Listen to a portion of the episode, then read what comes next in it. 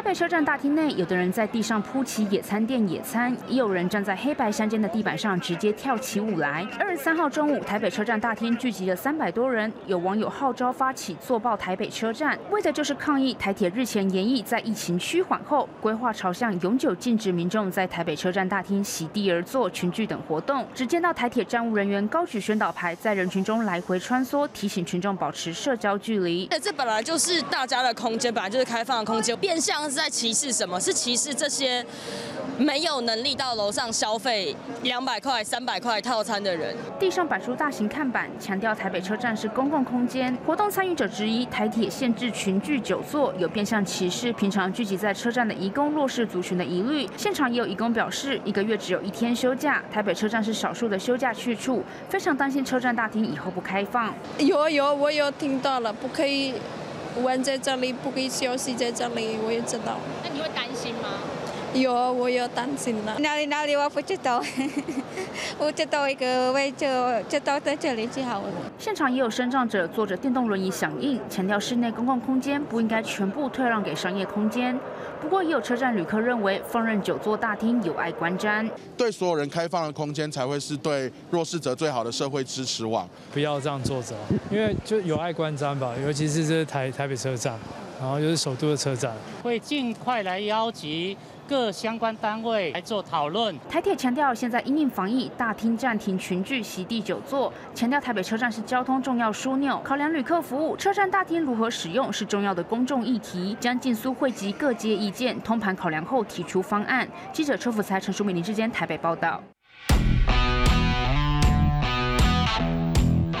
欢迎收看《灿烂时光会客室》，我是节目主持人管中祥。《灿烂时光会客室》是由国民行动影音记录资料库、公视新闻题中心偏恩我们联合制播的网络视讯的节目。我们希望透过人物的专访、议题的分析、整理跟讨论，来让大家了解到一些争议性事件背后的一些问题。除了新闻的播报，告诉大家这个社会发生了什么事情之外，我们也会进行相关的评论。那既然有评论，它就会有它的立场跟价值。也期待我们的朋友。有能够在我们的网站上面，在我们的脸书上面来跟我们做进一步的分享跟讨论哦。那呃，也欢迎大家来订阅我们的 YouTube 频道，我们的 Podcast，让我们的节目能够你可以随时带着走，随时的去收听、去收看。那这个礼拜在台湾社会里面，当然最重要的一个话题，或者最被讨论的一个议题，就是台北车站的这种所谓的挂号啊，这个所谓的占领的行动。在刚刚的新闻一开始，我们就看到的是在昨天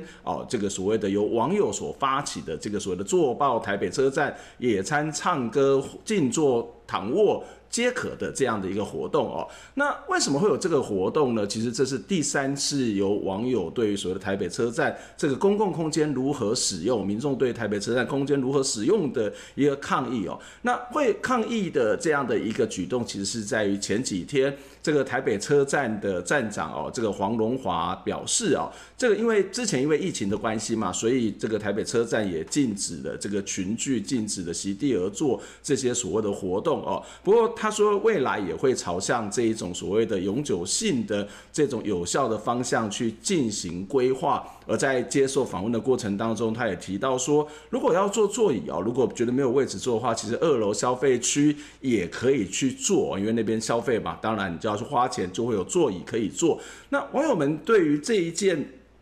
事情呢，其实就有一点点的愤怒哦。那他们表示说，公共空间为什么不能够席地而坐？到底是为了所谓的商业利益，还是这种所谓的公共的考量？所以呢，他们也就是在昨天号召了群众在台北车站来举行这个所谓的静坐的活动。而在今天，其实 TIWA 台湾国际劳工协会等等的移工团体，其实也在台北车站要来表达他们的意见跟看法哦。那当然，这个事件。一出就引起了很多不同的。呃，反应哦，当然有人会赞成，有人会反对。赞成大概就会觉得说，呃，这个是一个国家的门面，这个是一个城市的门面，而坐在地上事实上是有碍观瞻的。那反对大概就是我刚跟大家分享，大家跟大家讨论的这个理由，就是，诶，这是一个公共空间嘛，这个公共空间怎么越来越商业化，而且你也没有座椅让大家可以去休息哦。那所以它就产生了一些争议。我们先来看一下这一则报道，我们来看看。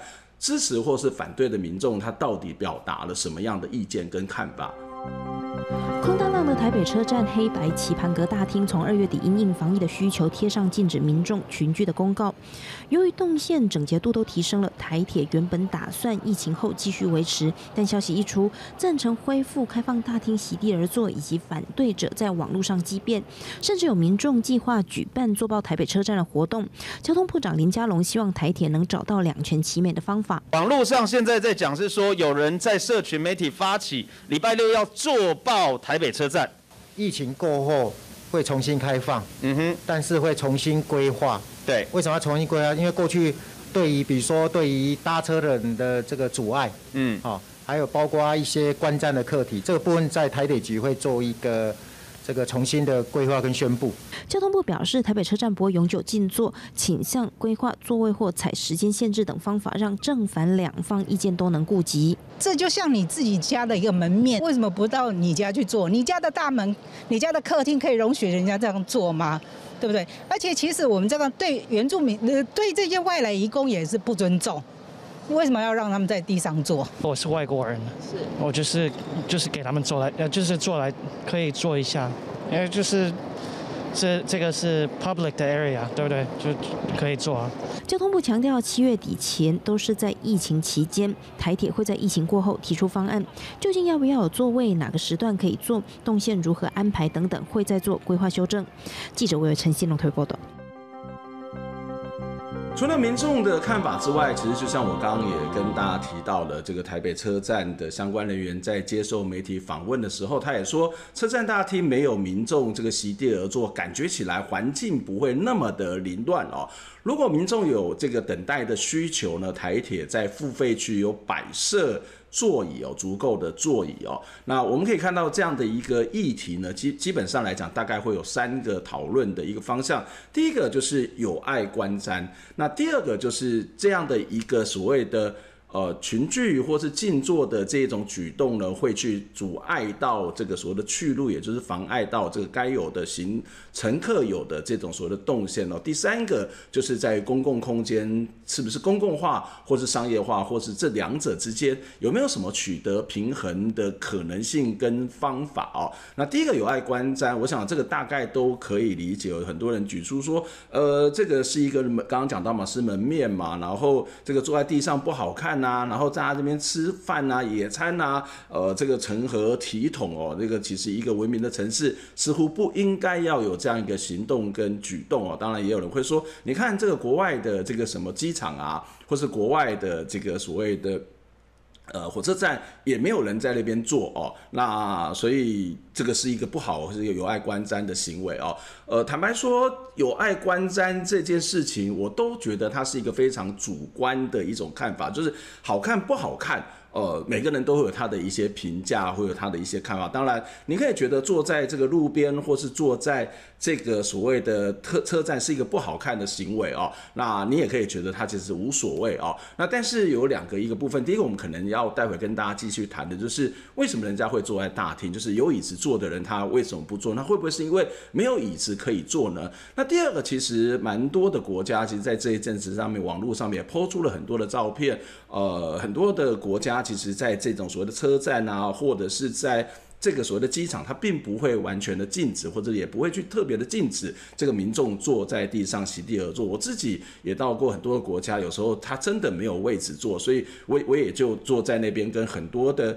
这些外国人啊，不同国家的人都坐在那边哦，所以他未必会一定会有这种所谓的禁止的这种方法，但是。说实在的，有爱观战与否，我都还是非常尊重每一个人他对于这个所谓的美感，对于这样的一个所谓的行为的一些认知跟看法哦。那第二个，他就会就所谓的挡住去路跟。这个所谓的妨碍动线啊，我想在这个过程当中，大部分的人都没有，他会提出说啊，没有这个椅子坐，但是并不是说一定要在车站大厅去设椅子坐啊，所以车站大厅设椅子，它基本上来讲，看起来到目前不是一个主要的这个讨论的议题啊。那会不会导致这个所谓的坐在大厅上面，大厅的会不会挡住去路？我想，我想是会的啊，这个是没有什么好讨论，因为呃，当然你愿不愿意礼让，或是愿不愿意开一个通道，我觉得这也是一个考可以讨论的一个问题。的确，对很多人而言，他会觉得坐在大厅上面群聚是挡住了这个去路。不过，如果我们要真的要谈挡住去路的这个。这个所谓的看法的话，我们可能要去看的是整体的台北车站的公共空间的规划的问题哦。如果空间规划的好，那有一些规则的存在，那也许它就不会去挡住的去路。那如果空间规划不好，其实挡住去路的恐怕不会是一个所谓的在台北大厅，反而因为某些地方已经设了一些商场、一些商店，你早就被挡住去路了。可是你可能没有任何感觉，为什么？你已经习惯了。我举我自己到台北车站的一些例子，我记得台北车站还没有那么商业化，在一楼还没有那么多的这种所谓的店家、商场之前。我觉得我从一楼要下到地下室去搭车是非常非常方便的，因为我的视野也好，我的这个所谓的动线也好，事实上是真的不会被挡住。那但是后来这个商业化之后，每次台北车站，我有时候赶时间，那我相信一样嘛，很多人觉得坐在大厅的那一些人是会影响到他的这种想法，我也会觉得说，哎、啊，旁边设了商场，那我要下去，我的动线被挡住了，我的。这个所谓视线被挡住了，然后呃，这个店家的店在那边，我们也可以看到，它事实上是影响了一些路的路线。那有时候买对买买买买东西排队的旅客，或者是在那边等待的旅客，因为这是店在而等待的这个旅客，那他一样会挡住的动线。所以这个其实是一个怎么去协调的问题。大家大家都会希望动线是好的，大家大家都会希望方便。那有些东西是不是可以去做一些调整？例如说。呃，我也我也举过例子啊，就是说，好，那我们可不可以在那些商店街上面啊，就是在四周的这个所谓的商场的四周，有很多的店家，我们可不可以让它缩小规模，不要那么多嘛？那在那个缩小的规模的旁边，可以多摆设一些椅子，那是不是就可以解决一部分的这个没有座椅的这个问题呢？所以它是一个整体的规划。可是如果再谈到整体规划，就会谈到第三个就是公共空间如何使用的问题，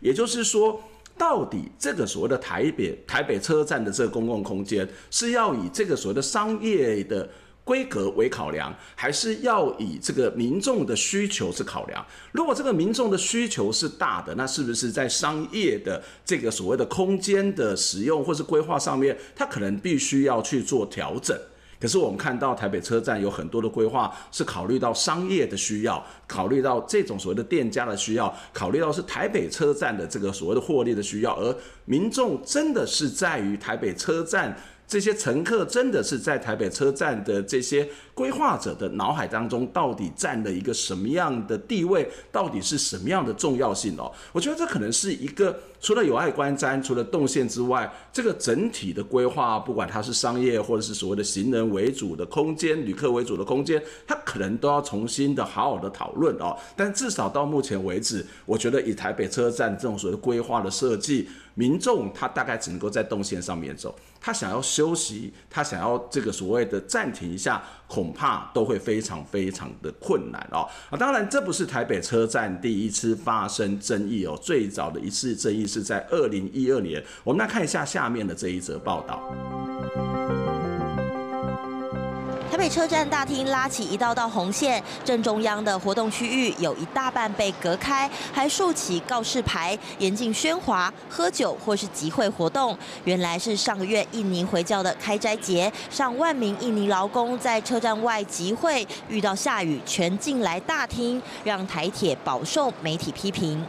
大量的涌入台北车站大厅，所以有造成部分，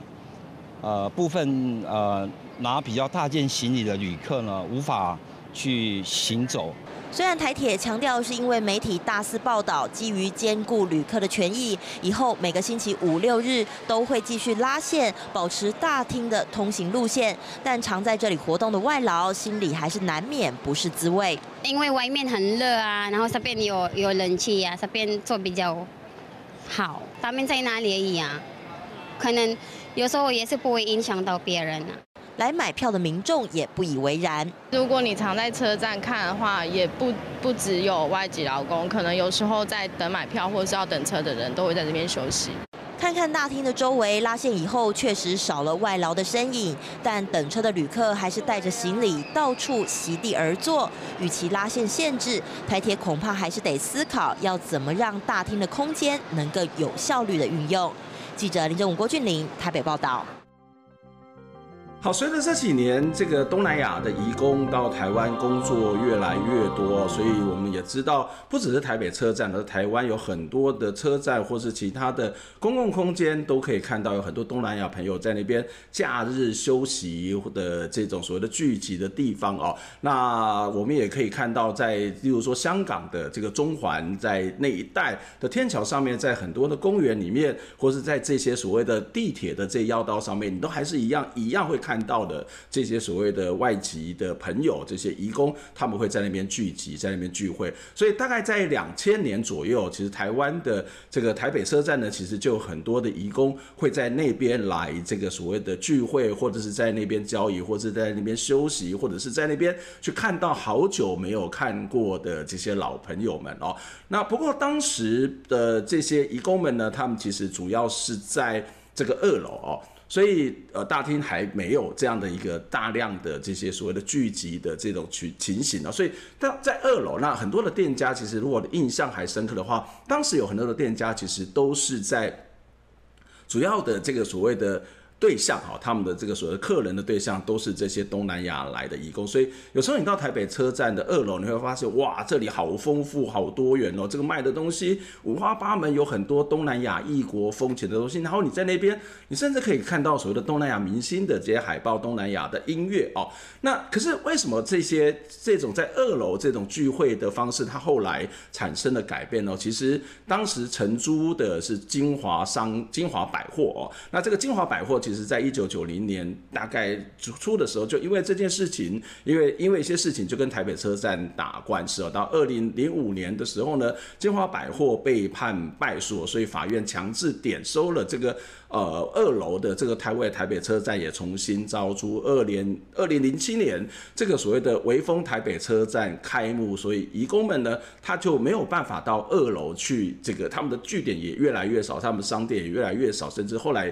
你几乎是看不到。所以他们开始在台北车站的其他地方，包括一楼，包括外面的这种广场啊，其实也开始，或是周边的这个店家呢，开始可以看到，这是他们只好转移到那个地方，不同的地方去做休息啊。那在二零一二年的时候，其实啊、这个印尼当时的印尼台北啊，台、驻台北的印尼经贸代表处呢，其实在台北车站附近就外面是办的这个所谓的开斋节的活动，哇，没想到当时下了一场大雨哦，所以很多的这个所谓的移民移工，特别是移工，他就因为下雨嘛，他当然要跑到这个台北车站去躲躲雨哦，所以这个大家到台北车站躲雨的时候，就出现了这种所谓的。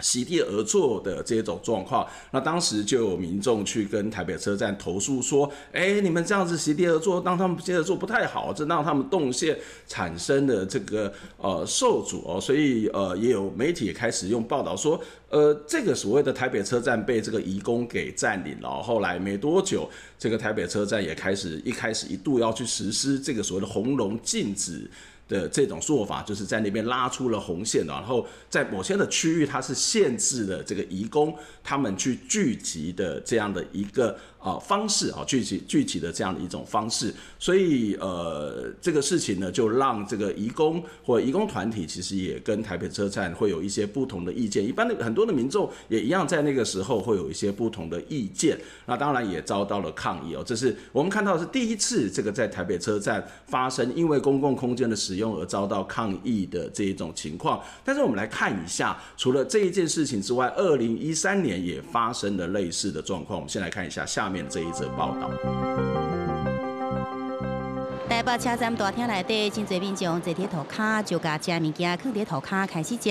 两个其实代替对这个月中开始实施新制，禁止民众伫车站中央大厅、乌白地板的多功能电影空间食物件，还是倒掉，原因是不好看。当然，他为了环境，当然是啊。那我觉得啊。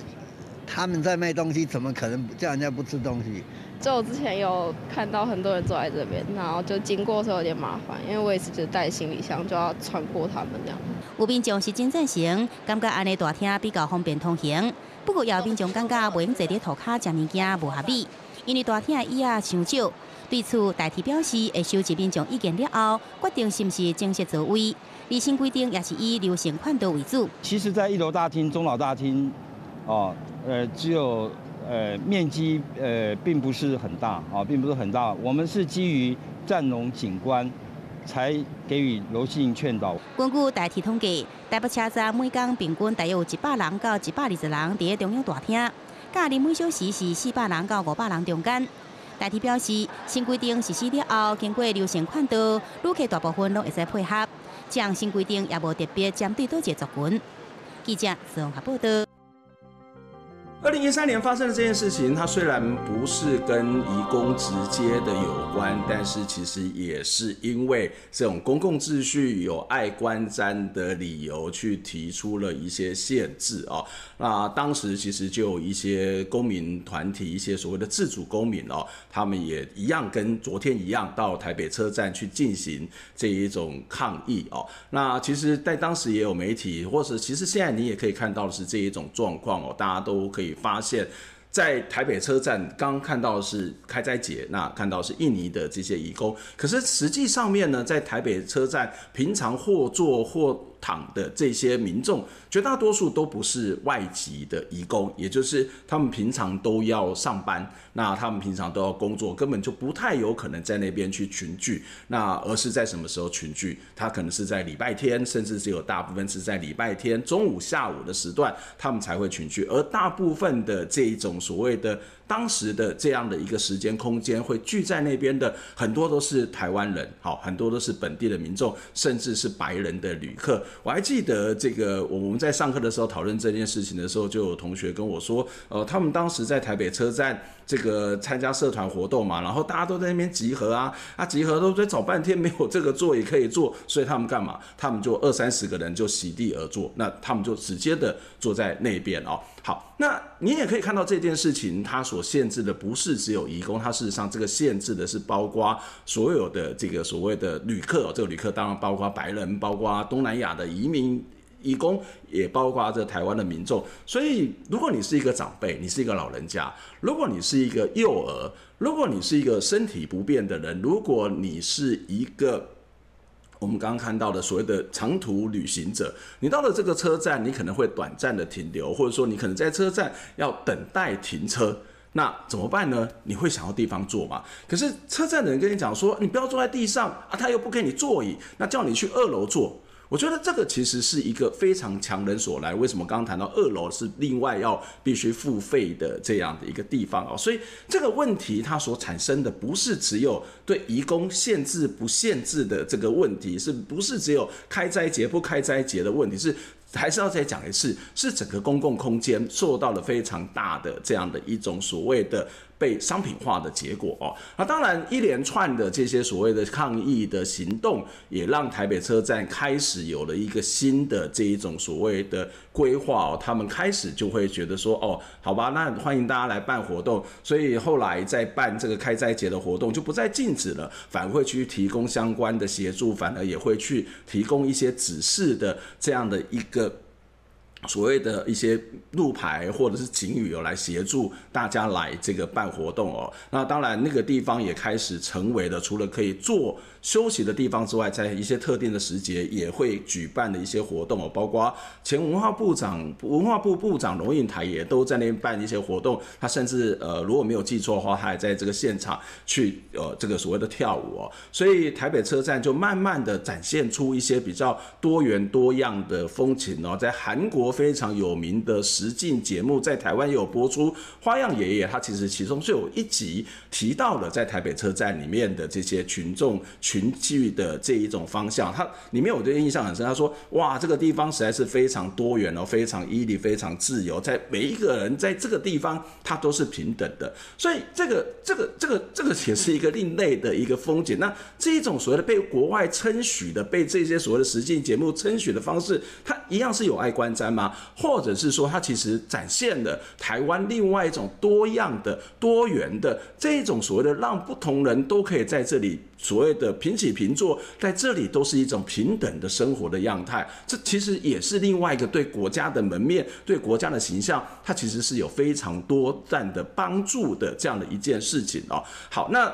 很可惜的是，因为我们可以看到这样的一个新冠病毒的原因，使得这个所谓的规范，也许会产生了一些改变哦。啊，当然，我们也希望这个不要有这样一种所谓的改变的发展，而相反的，如果真要改变，它应该往一个比较正面的、比较好的方向去发展哦。嗯。其实，在台北车站，在过去其实是最有设有座椅的。不过，在二零一一年开始去做一些改建之后呢，呃，他把这个一一年一这个所谓的车站中央的这个黑白格上面的座椅也都这个全部拆除，那一样也引起了这个民众的抗议哦。那在这个抗议的同时呢，其实嗯，他们也开始把这个座椅摆在旁边的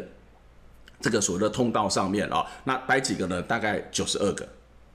九十二个真的够吗？哈，那所以如果你要去做改变，是不是应该开始去思考的是，我们怎么样看待这个流量，看到人数的这个流量，以及会停留的这一种所谓的比例，以及实际上面会需要的这样的一个地方，是不是酌量的去做所谓的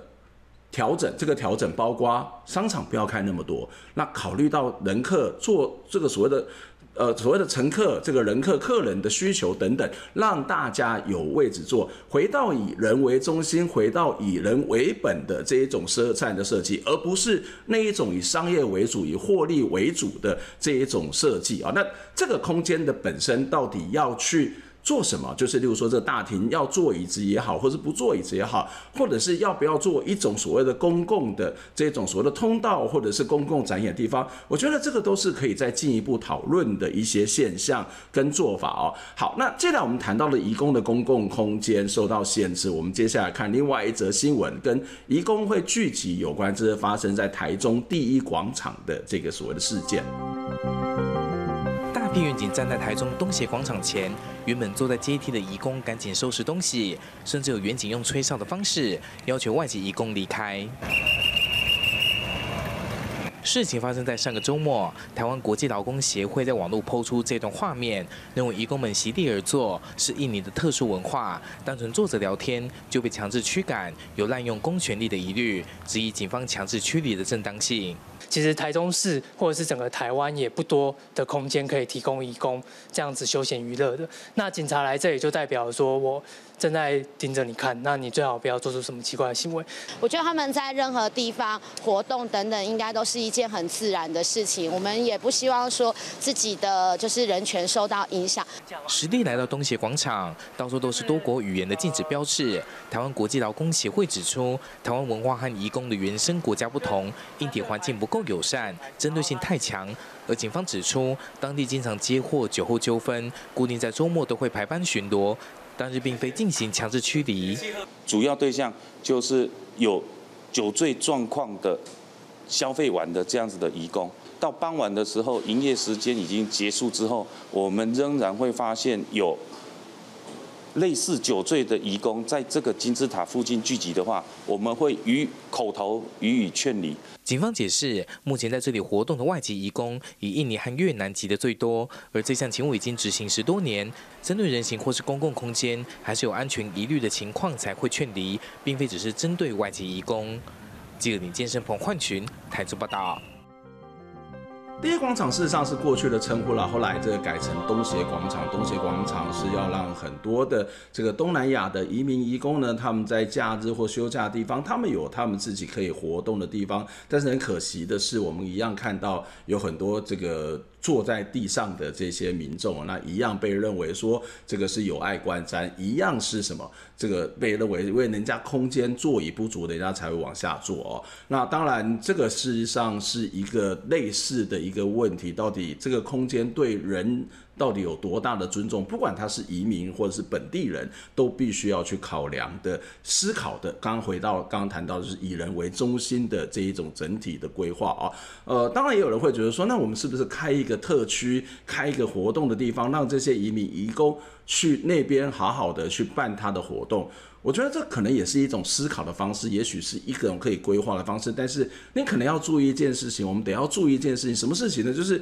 不要把那个地方变成是一个特区。啊，打到特区好像是一个所谓的什么叉叉租界啊、法租界啊、什么什么租界，那这个租或是一个移工的租界，我们要想到一件事情，其实移工移民也好，都在我们日常生活当中去出现。他在我们的生活当中给我们很大的帮助，不管是在经济上面的帮助，或者家庭上面的帮助。我们怎么样去跟他们的互动？我们怎么样去对待这些人？不一定要用隔离的方式，或者是不要讲隔离了哈，不要用这个所谓的区隔的方式。而是让他在我们日常生活当中跟我们在一起来进行活动，随时都可以看到彼此。也许这是另外一个在做一个所谓的规划活动区域、特定活动区域之外的另外一种思考的方式。这个是这个礼拜的灿烂时光会客室，我们下周再见，拜拜。